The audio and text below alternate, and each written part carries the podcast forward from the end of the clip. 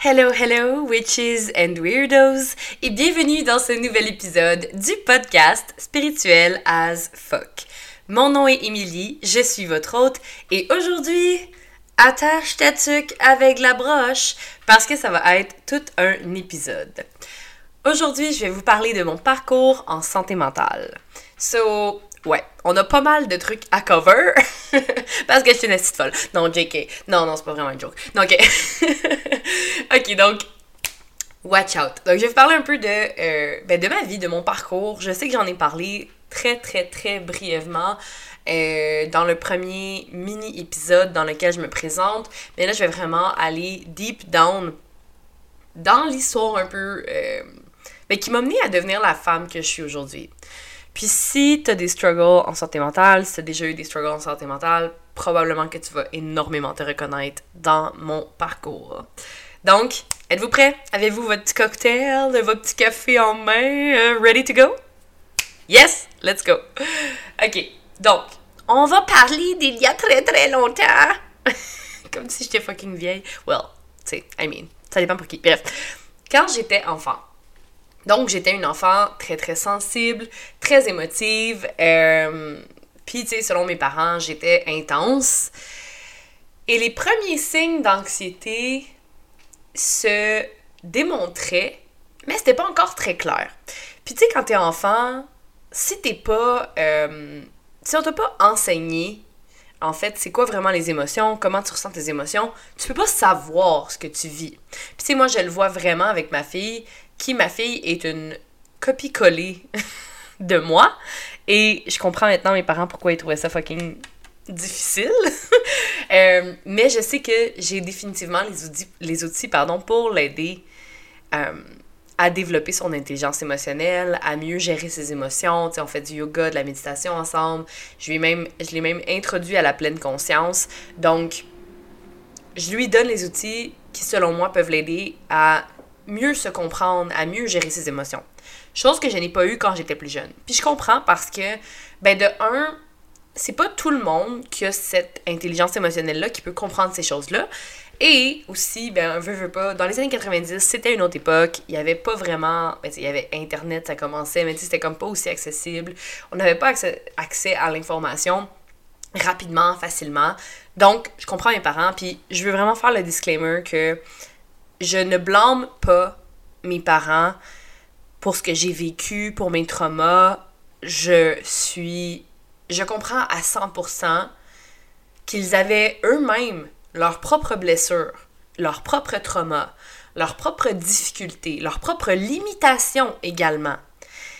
Et je leur ai pardonné au travers de tout ça, au travers de mon cheminement, parce que j'ai compris. Et surtout en étant mère, j'ai compris que on a beau aimer nos enfants plus que tout au monde, on a beau vouloir tout leur donner, parfois on n'est juste pas capable. Puis tu sais, là, je parle pas genre de donner des jouets puis des affaires de même, je parle de d'espace émotionnel, de d'attention, de etc. etc. Tu sais, ma fille est comme elle veut tout le temps. on a une relation très fusionnelle et euh, disons que la, la, la pandémie, euh, la pandémie n'a pas aidé avec ça. Parce que, ben, tu veux, veux pas. Euh, ben, on était tout le temps ensemble, donc on a comme créé une espèce de codépendance, tu sais. Bref. Puis, euh, elle veut tout le temps être avec moi, puis des fois, je suis comme. je veux juste mon espace, là, tu sais. Puis pour elle, je sais qu'elle prend ça comme étant un. Pas un rejet, mais tu sais, comme. Comme si je ne comblais pas ses besoins, mais tu sais, bref. Vous comprenez ce que je veux dire avec ça, ok? Hein? Je vais wrap it up, parce que je peux en parler un peu trop longtemps. donc, dans mon enfance, j'étais très intense. Euh, je faisais des crises, entre guillemets. Je criais, je me cognais la tête ces murs. J'étais comme... J'avais comme un trop plein d'émotions et je ne savais pas comment le gérer. Donc, vers l'âge de 2 ans, en fait de 2 à 4 ans environ, euh, mes parents, ce qu'ils faisaient quand je faisais des crises, c'est qu'ils me mettaient dans une douche à l'eau froide, tout habillée, et me laissaient là seul, crier, pleurer, chigner, whatever it is. OK? Donc, ce que ça a fait, cette technique-là pour essayer de contrôler mes crises, ça m'a. C'est un énorme trauma. Donc, euh, peut-être qu'il y en a qui sont comme, ben voyons, c'est pas si pire que ça, ben voyons. Non. ce que ça a causé dans ma vie, en vieillissant, en étant adulte, c'était une très très grande forte blessure d'abandon parce que, tu sais, à cet âge-là, quand on est enfant, on est super vulnérable, on est super dépendant de nos parents. Tu sais, on a besoin de nos parents pour répondre à nos besoins, pour nous donner de l'attention, de l'affection, de l'amour, nous apprendre des choses parce qu'on ne peut pas faire tout tout seul, tu sais. Donc, on est énormément dépendant. Puis, mes parents, tu sais, quand t'es t'es en crise, en tout cas, bref, les enfants, souvent, quand ils sont en crise ou quand ils ont, qui ont un trop plein d'émotions, souvent, ce que les enfants ont besoin, c'est d'être rassurés, d'avoir un gros câlin, d'être bercés, de se faire dire que ça va bien aller. Puis je comprends que des fois, les parents n'ont pas l'espace émotionnel pour ça, mais ce sont, en fait, là, les, les crises, c'est l'enfant qui exprime que son besoin n'est pas complet. OK? Et donc, moi, je m'exprimais et mes parents me laissaient seule. Donc, ce que ça a fait, c'est que ça m'a créé une grosse blessure d'abandon et par la suite, ça a également fait que je pensais que je pouvais pas m'exprimer. Je pensais que je pouvais pas exprimer mes émotions. Donc, en étant adolescente, adulte, j'ai eu une grosse crise d'adolescence. Euh, et c'est là que c'est vraiment là que les, troubles ont ressorti, là, mais bref, j'en parle ensuite. Euh, tu ça fait que je pouvais être très, très dépressive, puis les gens ne le savaient pas. Donc, je pouvais pleurer en petite boule tous les soirs, euh, avoir envie de mourir, être vraiment comme, tu sais, là, fucking dépressive, suicidaire même. Puis le lendemain, à l'école, whatever, les gens ne pouvaient même pas le savoir. Les gens ne pouvaient même pas le voir. Parce que j'étais tellement bonne pour camoufler, pour mettre un masque, que les gens ne voyaient juste pas ça. Puis c'est pas de la faute des gens, c'est vraiment parce que moi j'avais développé ce mécanisme-là pour me protéger. Parce que dans mon subconscient, c'était si je suis moi-même, dans le fond la croyance que j'avais, c'était si je suis moi-même, si j'exprime mes émotions, si j'exprime ce que je ressens, je vais être puni. Et c'est assez fou de constater ça parce que, tu sais, puis là, ça, ça m'a rendu un peu parano, là. Avec ma fille, j'étais comme, oh my god, mais là, qu'est-ce que ça peut créer comme trauma? Puis là, mané, j'ai comme été dans un rabbit hole un peu de genre, mais là, ça va créer des traumas chez ma fille, puis blablabla. Puis là, je capotais, puis à un moment donné, j'étais comme, ok. j'ai comme fait la paix avec le fait que oui, ma fille va peut-être avoir des blessures et des traumas, c'est normal, on en a tous. Mais je vais faire du mieux que je peux, je vais lui donner tout ce que je peux pour éviter ça, ou du moins éviter le plus possible qu'elle en ait, tu sais. Fait que c'est fou à quel point des petits événements peuvent faire un peu comme un ripple effect et faire en sorte que, ben, on est fucked up! on a des gros traumas, tu sais. Donc, euh, ça a été vraiment, je pense, le plus gros major déclencheur trauma. Euh, ce qui a fait qu'à l'adolescence, c'est là vraiment que les, gros bobos ont ressorti. J'ai fait une grosse, grosse crise d'adolescence. Euh, je faisais énormément d'insomnie. J'étais très dépressive. Euh, j'étais très, très, très anxieuse, mais ça, je ne savais pas. Je savais pas vraiment c'était quoi l'anxiété en fait. Tu sais, aujourd'hui, je pense que les gens sont beaucoup plus aware. On parle constamment d'anxiété. mais à l'époque, tu sais, j'étais comme, je me souviens, je pense que j'étais en quatrième ou cinquième année, puis quand c'était les rencontres de bulletins, j'avais des gros mal de ventre.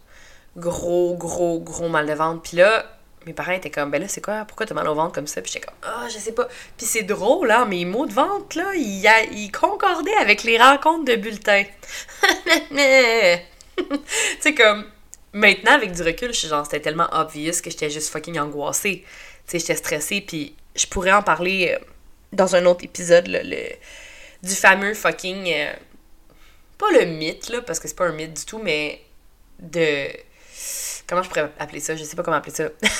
L'espèce de good girl, tu sais, comme le, fait de vouloir être une bonne élève. J'ai juste mythe en tête, mais c'est pas un estime mythe, c'est vrai. ça m'énerve. Si vous trouvez le mot, écrivez-le en commentaire. Peut-être que je vais avoir un poup, un flash, mais en tout cas, c'est ça, cette espèce de, rôle-là de devoir avoir, tu sais, d'être la bonne élève, la bonne fille qui écoute, puis qui a des bonnes notes. Puis ça, c'est intimement relié au fait que j'étais punie quand je m'exprimais. Donc, euh, pour moi, c'était comme, je devais être la bonne fille, je devais être comme ça, parce que sinon, j'allais me faire punir. Donc, il y avait cette espèce de, de, croyance-là, très, très, très ancrée et inconsciente. J'ai réalisé ça, sans joke, il y a environ un an ou deux, que, euh, que j'avais encore cette croyance-là, cette peur-là, inconsciente, d'être punie. Même à fucking 30 ans. Genre. Puis je sais que ça a l'air ridicule, tu sais, c'est comme, mais voyons, il y a personne qui va te punir, t'es la maître, t'es la créatrice de ta vie. Yes, I know. mais c'est pour ça aussi que nos blessures, nos petits bobos, nos traumas, souvent nos peurs également, c'est toutes des choses qui sont inconscientes ou qui peuvent avoir l'air vraiment banales. Mais en réalité, c'est ces choses-là qui nous bloquent puis qui nous empêchent d'avancer.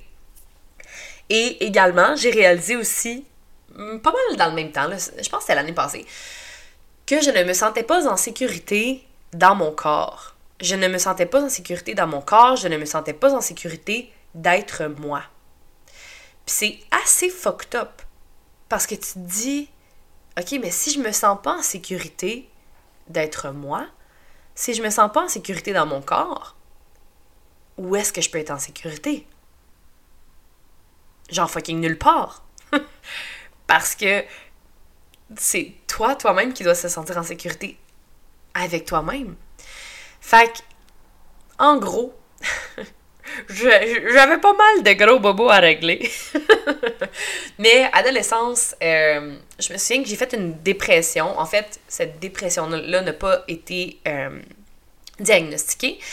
Euh, puis entre-temps, pour ceux qui ont écouté l'épisode aussi Let's Talk About Sex, vous savez que à cet âge-là, autour de 14 ans, justement, j'ai eu ma première relation sexuelle qui a été un viol. Euh, et ça aussi, ça m'a pris 15 ans. 15 ans avant de le réaliser. J'ai été littéralement 15 ans dans le déni. Bref. Donc, euh, autour de ce, ce moment-là, justement, après ce moment-là, je crois avoir vécu une dépression. Puis oui, elle n'a pas été diagnostiquée parce que j'étais très jeune, mais c'est maintenant, avec du recul, et après avoir vécu également plusieurs dépressions dans ma vie, je sais que c'en était une. T'sais. Donc, tu sais, ben du struggle. Euh, puis moi, ado, euh, j'étais très emo, là. Euh, hashtag emo forever. J'écoute encore Taking Back Sunday puis My Chemical Romance et je n'ai aucune honte. Genre, no fucking shame. Genre, j'aime encore vraiment ça. puis tu sais, c'était vraiment, en fait, justement, le fait que je sois emo puis tout ça, tu sais ben, veux, veux pas, c'était. Je, je m'exprimais.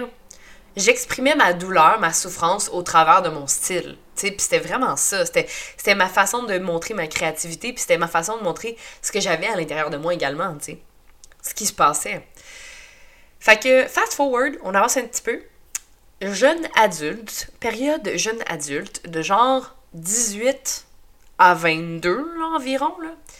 C'était je dirais, le pic de mon mal-être. OK? Euh, j'ai fait deux dépressions diagnostiquées. La première, à 18 ans.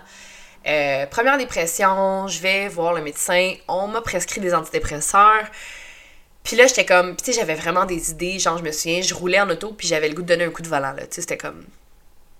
J'étais suicidaire, c'était assez fucking heavy, là. Puis il y avait une partie de moi qui se disait, je le ferais pas vraiment, mais en même temps, il y a une partie de moi qui avait envie de le faire. Fait que, c'était quand même très dangereux. Puis encore une fois, les gens le voyaient pas nécessairement, parce que, ben, vous le savez, je pense que vous le reconnaissez ben, un peu dans la voix, puis si les gens qui me connaissent savent que je suis comme full, tu sais, pépé, puis je suis comme, wouhou, ah, party, tu comme, j'ai de l'énergie, je suis genre tout le temps de bonne humeur, en guillemets, tout le temps de bonne humeur, parce que, en réalité, c'est pas le cas, là, on s'entend.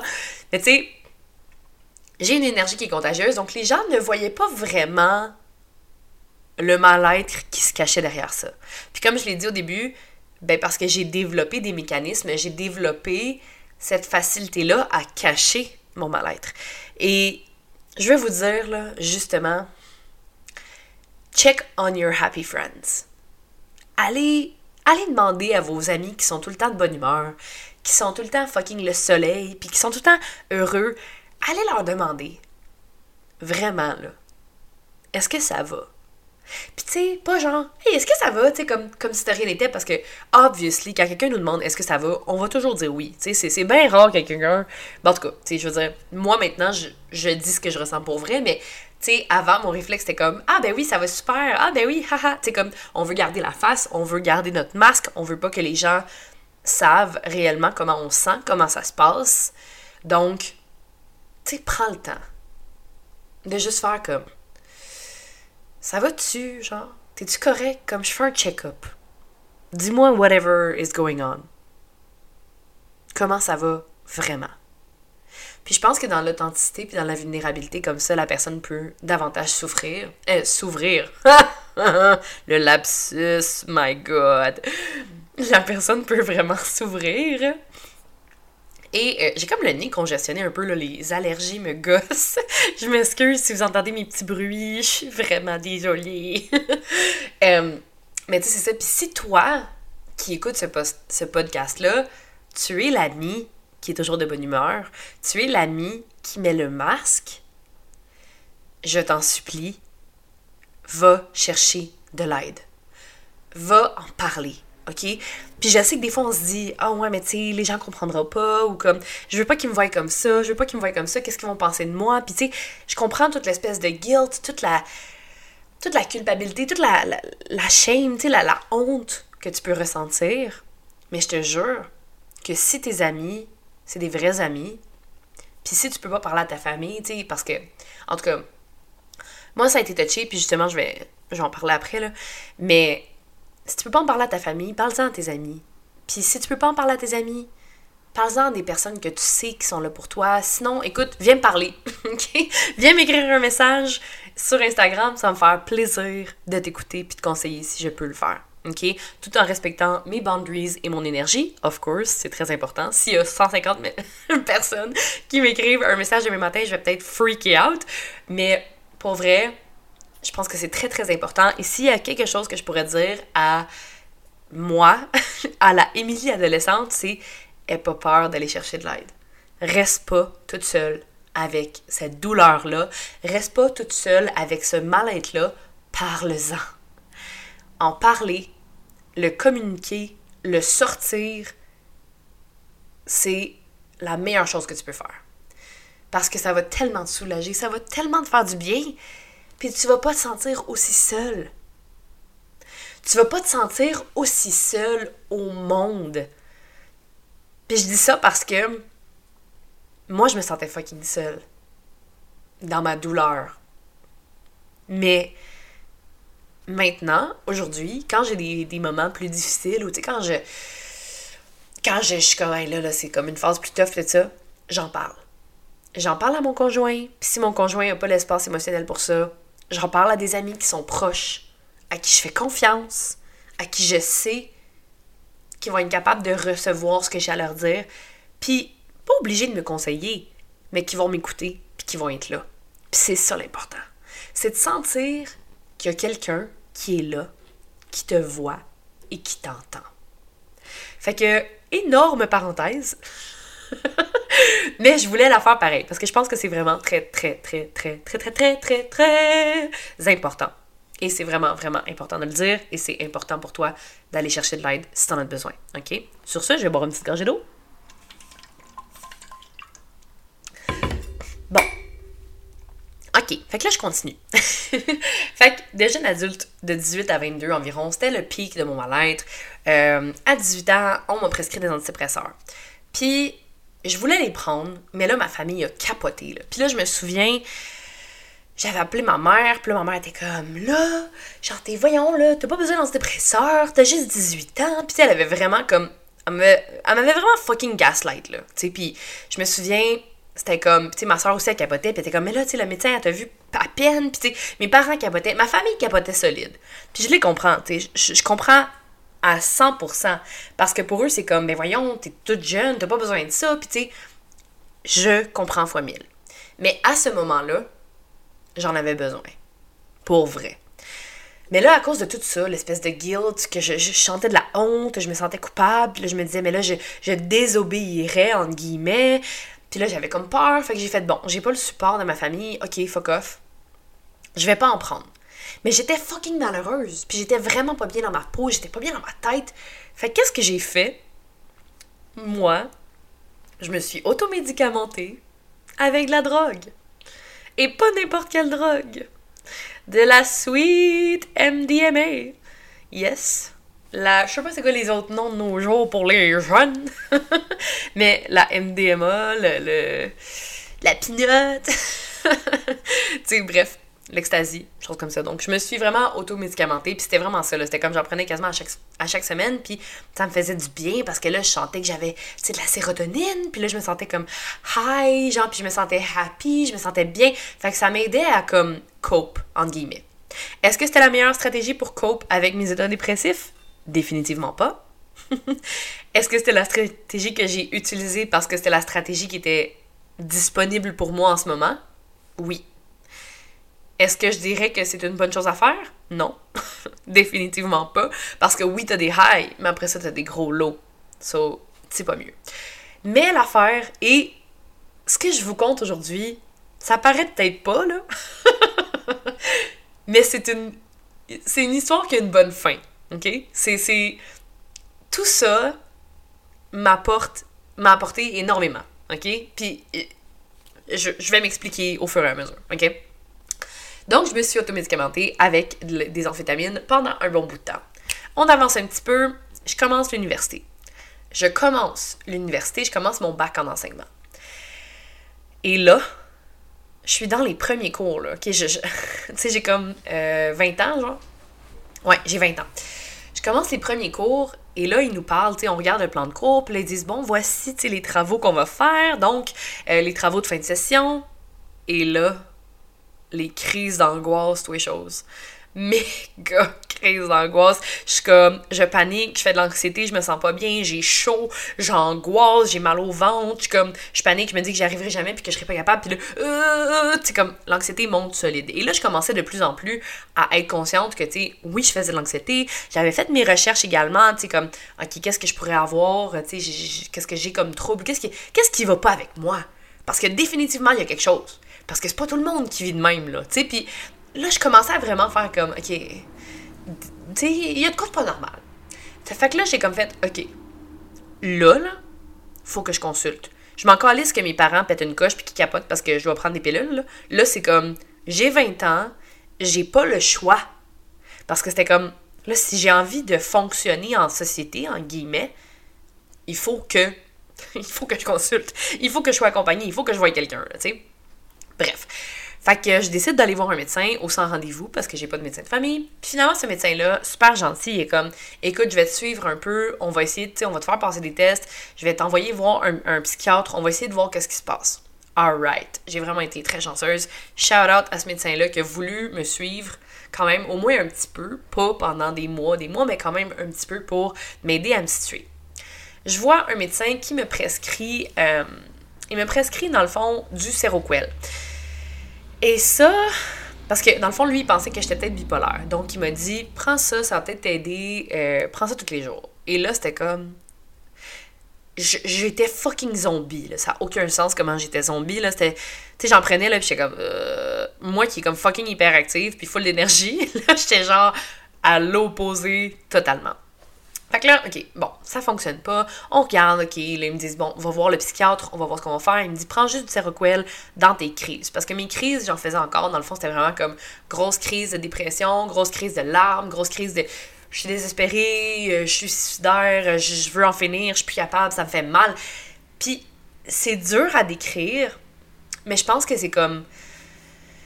tu sais puis là, je vous avertis, je vais peut-être pleurer.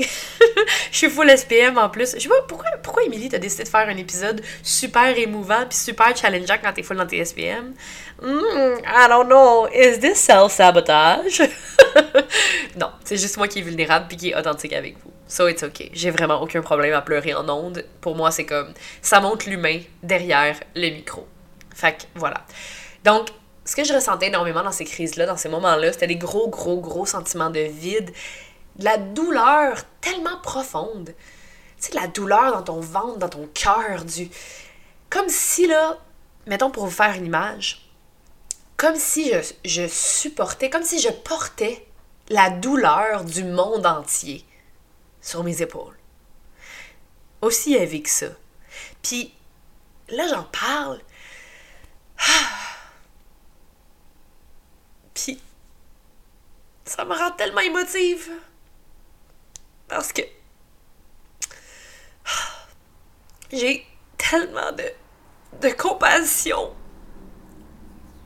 pour cette version-là de moi. Comme, j'ai tellement de compassion pour, et d'amour, of course, compassion et d'amour pour la Emily à 20 ans qui qui pensait qu'elle allait pas s'en tirer. Puis juste de voir où est-ce que je suis aujourd'hui, je suis comme wow. J'avais fucking rien compris. Mais tu juste comme c'est un beau gros message d'espoir que je veux vous transmettre. Que si là, ça va pas bien, si t'es. Mon Dieu, je veux dire capable. Est-ce que vous allez comprendre quelque chose avec moi qui pleure de même? J'espère que oui. Mon Dieu. Ok, on se reprend. C'est un message d'espoir que si t'es là, si t'es au fond du baril, si ça va pas bien, sache que tu peux t'en tirer puis que la vie peut être fucking belle. Puis tu peux. Ah, sacre bleu.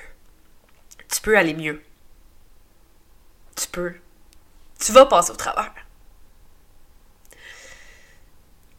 Tu vas réussir à t'aimer, tu vas réussir à trouver le bonheur. Tu peux être heureuse.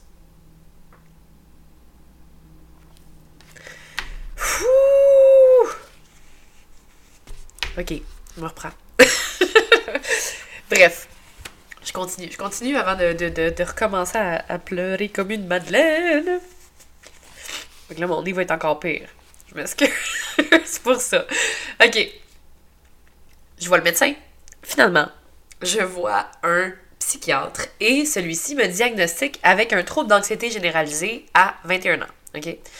Donc, euh, on me dit, c'est pour ça, t'es tout le temps anxieuse. Ok, cool. Fait que là, je peux voir un médecin. Ce médecin-là, euh, bon, m'aide un peu dans le fond. Je commence à prendre des antidépresseurs. Ça commence à l'aider, mais je suis encore pas mal malheureuse. Tu je suis encore comme. J'ai encore des moments dépressifs. J'ai encore, tu sais. Je pense que c'est ça, j'avais 21. Ouais, je pense que j'avais 21 ans.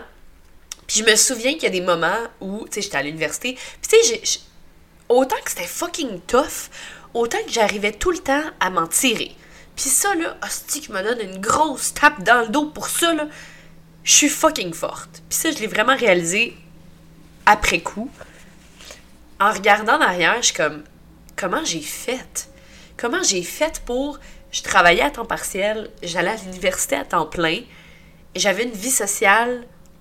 Comment j'ai fait? sais Des fois, je me... sérieux, je, je, je pense que je suis très résiliente puis j'allais chercher cette force-là à l'intérieur de moi. Et euh, j'arrivais à passer mes cours, j'arrivais à être là, j'arrivais à faire ce qu'il fallait que je fasse pour continuer quand même ma vie puis avoir du succès.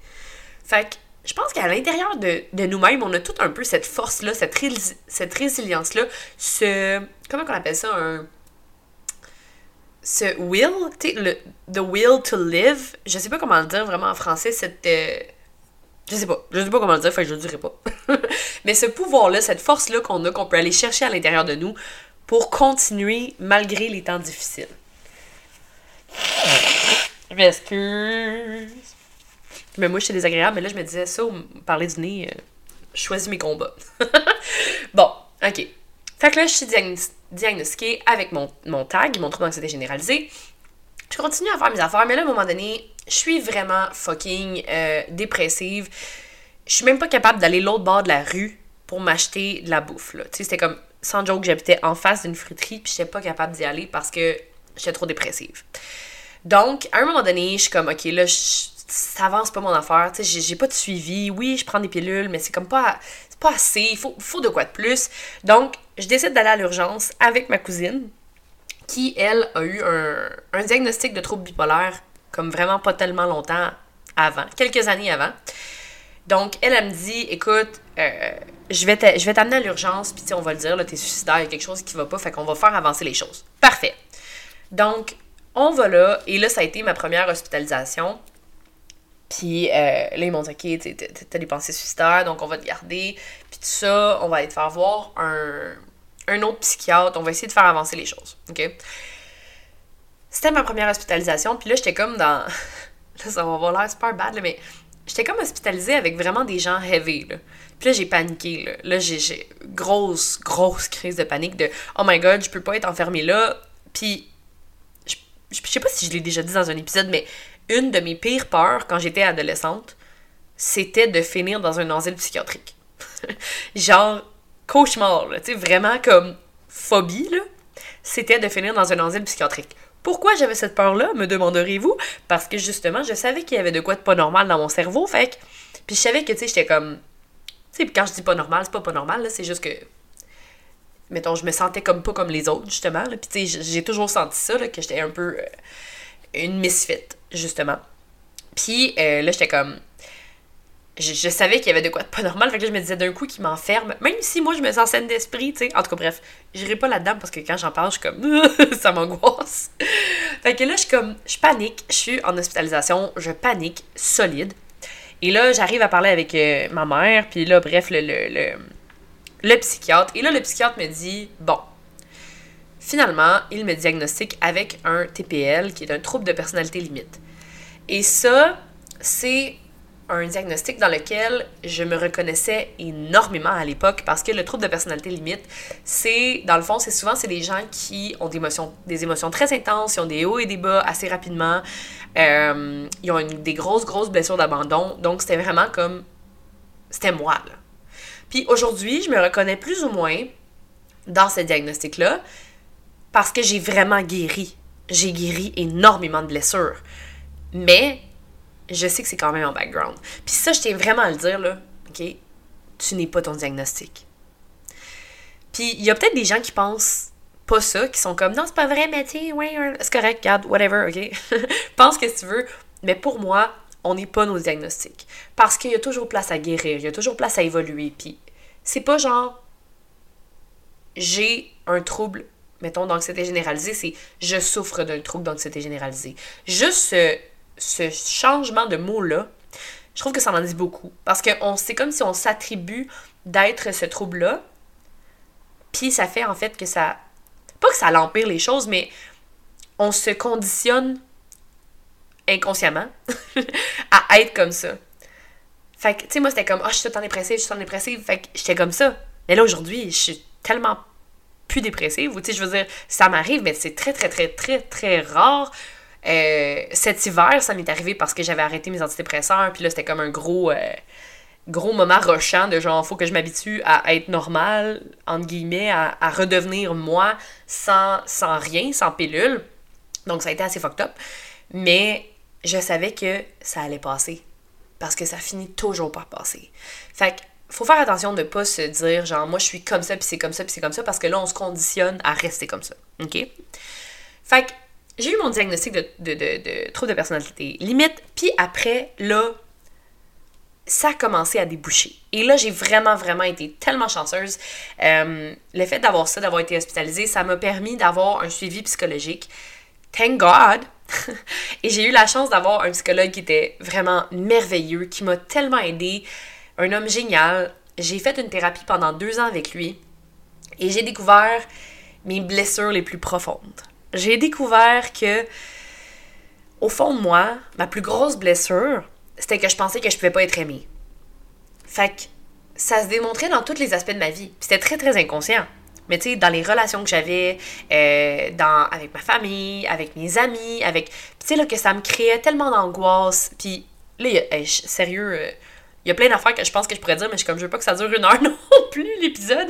Mais bon, tu sais, la thérapie m'a énormément aidé. Pour vrai, je pense que c'est le plus beau cadeau que j'ai pu me faire. D'avoir stick to it, de l'avoir fait, ça m'a ça changé profondément. Et euh, j'ai été chanceuse parce que je suis tombée sur quelqu'un qui avait une belle ouverture d'esprit, euh, qui me jugeait pas, puis qui faisait juste pointer un peu comme, hmm, tu sais, peut-être qu'il y a quelque chose ici qu'il faut que tu ailles voir. Puis j'étais comme, ah, puis là, j'avais des grosses réalisations. Puis tu sais, quand, parce que ça m'est arrivé d'avoir choqué quelquefois mes rendez-vous. Puis quand je choquais mes rendez-vous, il m'appelait, puis il était comme, là, euh, pourquoi tu viens pas? J'étais comme, ah, je sais pas, je me sens malade. Puis il était comme, là, euh, clairement, t'es pas malade, là. T'es juste en train de, genre, choquer le rendez-vous parce que t'as peur des réalisations que tu vas faire. Fait qu'il était comme, suck it up, puis viens-t'en. puis tu sais, il me mettait vraiment comme, genre, au pied du mur, mais c'était vraiment ce que j'avais besoin. Puis vraiment, un merveilleux psychologue. Je suis fucking chanceuse de l'avoir eu, d'avoir eu ce suivi-là. Euh, puis on a essayé, bon, divers euh, antidépresseurs, blablabla. Puis là, pendant comme deux ans, j'en ai pris deux à forte dose. Euh, donc là, ça commençait vraiment à aller bien. Tu sais, ça commençait à aller bien, j'étais stable. Puis, je me souviens, j'avais eu comme un petit chum, une relation qui avait vraiment pas duré longtemps. Puis, je venais de finir ma thérapie, puis le, le, le gars m'avait laissé. Puis, ça comme j'étais comme, OK, whatever. Tu sais, ça avait comme vraiment bien été. Puis je me suis dit, hey, wow, si je suis capable de réagir comme ça maintenant, c'est que vraiment la thérapie a fait ses preuves. Tu sais, j'étais pas comme, oh my god, je suis la mort, puis là, j'arriverai jamais à trouver quelqu'un, puis blablabla. Bla, bla, bla. En tout cas, you know what I mean. Bref. Fait qu'après, finalement, euh, j'étais comme vers 20. Ouais, j'avais 23 ans. Et c'est là que j'ai rencontré mon chum, peu de temps après. Puis là, j'étais vraiment stable. Et à un moment donné, j'ai arrêté mes antidépresseurs parce que j'étais comme, you know what, je me sens bien. Et ça, c'était très très dangereux et fucking irresponsable de ma part, mais je les ai arrêtés cold turkey du jour au lendemain. Et c'est vraiment pas une bonne idée, ok? Les enfants à la maison, ne faites pas ça. C'est vraiment pas une bonne idée. Bref, donc, euh, ça allait bien, j'ai fait, tu sais, j'ai réussi à être correct. Puis là, whoop, je suis tombée enceinte. Fait que là, allô, le gros fucking changement d'hormones. Allô, le changement de vie. Parce que, en fait, ma fille, nous, on.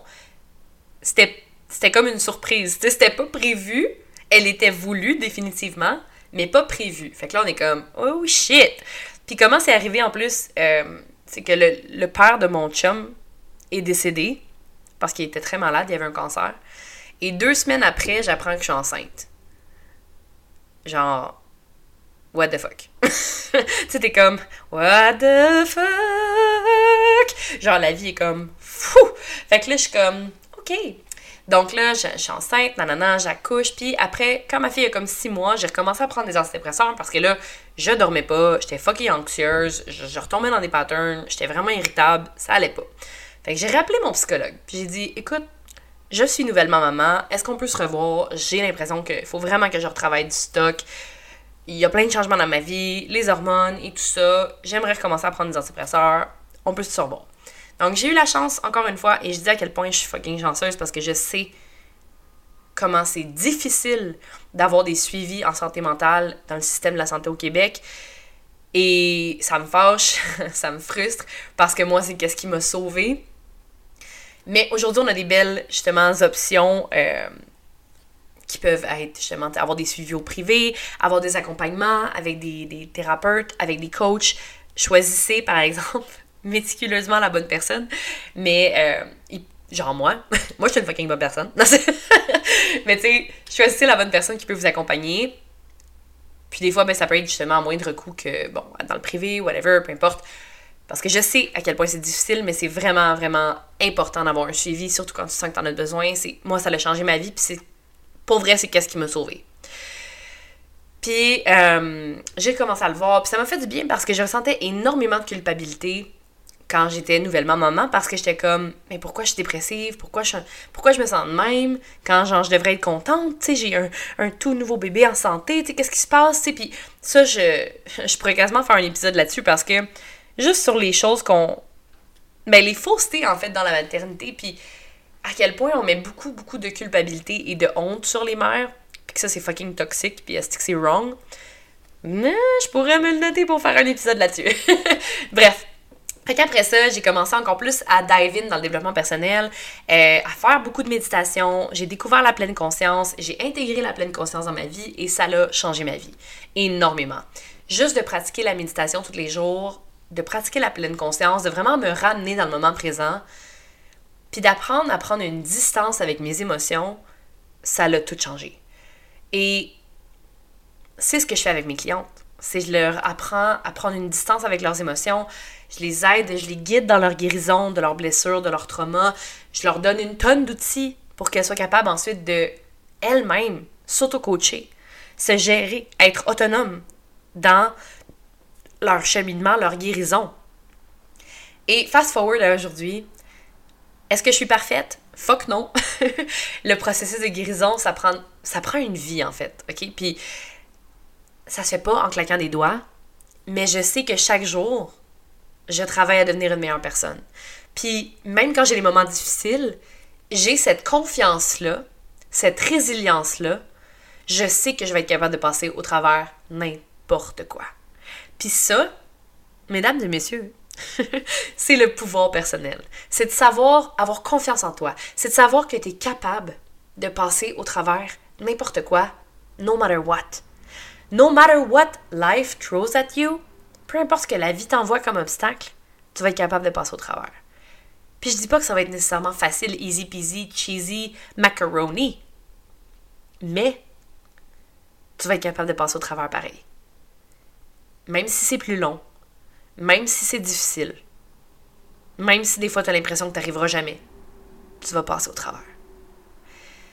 Pour avoir été là, pour avoir été au fucking fond du baril, avec un moment de recul maintenant, je réalise que tout ce que j'ai vécu, là, la souffrance, le sentiment de vide, l'intensité, le, fait de ne pas être capable de gérer mes, émotions, euh, être hospitalisé, me sentir comme une misfit, le gros sentiment de vide, le, sentiment de souffrir, d'avoir toute la souffrance du monde sur mes épaules. Tout ça, tout ce que j'ai vécu, tout ça, c'était pour me mener où je suis là aujourd'hui. C'était pour... C'était pour m'aider à développer mon intelligence émotionnelle, m'aider à encore plus voir et comprendre les gens pour être capable d'accompagner mes clientes dans leur cheminement de guérison. C'est ça m'a permis de développer cette, cette self-awareness-là, cette conscience-là de moi pour pouvoir voir les autres et également aider les autres dans leur cheminement. Fait que, puis le fait de voir, excusez, je pense pas que vous entendez là, mais c'est très drôle. Mon chien rêve, puis il cogne avec sa queue, ça fait genre Je trouve ça très très cocasse. Bref, excusez. Hein? Yeah, boy. Ok, j'achève pour vrai là. Donc, ce que je vais vous dire, c'est que tout ce que tu vis va t'apporter du bon au final. Même les expériences les plus traumatisantes, même les expériences les plus difficiles vont t'apporter une force, une résilience, une ouverture, plus de compassion, plus d'empathie. Tout ça t'apporte quelque chose. Tu sais, une fois que tu vois la vie comme ça, là, Genre que, que tu vois la vie que tout est comme un puzzle, puis que tout s'emboîte pour mener à. Là, j'ai comme une image drôle dans la tête, mais comme c'est comme si tout ce que tu vis, c'était comme des petites, briques qui montent pour créer un beau château, genre. C'est fucking kitten, mais tu sais, c'est de voir ça comme ça. Chaque période, chaque période difficile que tu vis, chaque chose que tu vis dans ta vie va t'amener quelque chose. Même si là, tu le vois pas, même si là, t'es comme, hmm, pas sûr, moi, que ce que je vis présentement, là, c'est de la merde, pas sûr que ça va m'amener quelque chose de bon. Trust me, oui. Jamais j'aurais cru, jamais, au grand jamais, j'aurais cru que toutes mes dépressions, que toute la merde que j'ai vécue allait m'aider aujourd'hui à accompagner mes clientes, à les faire sentir vues, à les faire sentir entendues, à les aider à leur donner des pistes, à les questionner, puis à voir tellement clairement où est-ce que je peux les aider, comment je peux les aider comment elles peuvent s'aider. Fait que, rappelle-toi ça. Tout est un cadeau. Même si pour l'instant, tu le vois peut-être pas. Il y a un saying qui dit um, It's a, blessing in disguise. c'est comme une bénédiction en déguisement. Mais c'est vraiment ça. Donc, c'est tout pour cet épisode d'aujourd'hui. Gros, gros épisode, gros stock à l'intérieur. J'espère que vous avez aimé ça. Encore une fois, je me suis mis énormément vulnérable. Euh, je pense que ça. c'est comme je. C'est juste moi. That's it. That's how it is. Autant qu'avant, je me cachais puis je montrais rien. Aujourd'hui, c'est le contraire. Je peux juste plus garder les choses à l'intérieur. Faut que j'en parle, faut que je le sorte, faut que je le communique. Et tout ce que je, tout ce que j'ai vécu m'aide énormément aussi dans mes relations, dans tout en fait là. Fait que j'espère que vous avez aimé l'épisode. Venez m'écrire sur Instagram, viens communiquer avec moi, ça me fait vraiment plaisir. Euh, laisse une review, prends un screenshot, partage l'épisode à des gens qui en auraient peut-être besoin, à qui ça ferait du bien. Puis peut-être que cet épisode-là va les aider justement à, reprendre espoir, à sentir que définitivement il y a de l'espoir parce que pour vrai, la Emily de 20 ans chierait dans ses shorts à voir la Emily aujourd'hui à 31 ans. Elle serait genre, What the fuck? Comment t'as fait ça? Tu sais, je suis vraiment fière de la femme que je suis aujourd'hui. J'ai une business, j'ai une maison, j'ai un enfant, j'ai une relation stable depuis, depuis plus de 8 ans. Puis ça, c'est un esti de Oh my god! Moi qui pensais que j'allais être seule toute ma vie puis que j'arrivais pas à avoir des relations, c'est comme un esti de milestone, right? Fait que si moi j'ai réussi à faire ça, à passer au travers de tous ces moments difficiles-là, c'est ta preuve que tu peux également. Puis, j'en vis encore des moments plus difficiles. Ça m'arrive encore, c'est normal, on est humain. Mais par contre, ça me prend tellement moins de temps à m'en sortir. Parce que j'ai cette conscience-là de moi, j'ai cette foi-là en l'univers que tout ce que je vis a un sens. Puis j'ai confiance en moi, j'ai confiance en mes capacités. J'ai confiance que je vais être capable de m'en tirer. Oui, c'était désagréable sur le moment, mais après, ça va être correct. Donc sur ce, je vous aime. Envoyez-moi un petit message, venez communiquer avec moi, laissez une review, partage l'épisode et on se voit la semaine prochaine dans un prochain épisode. Salut!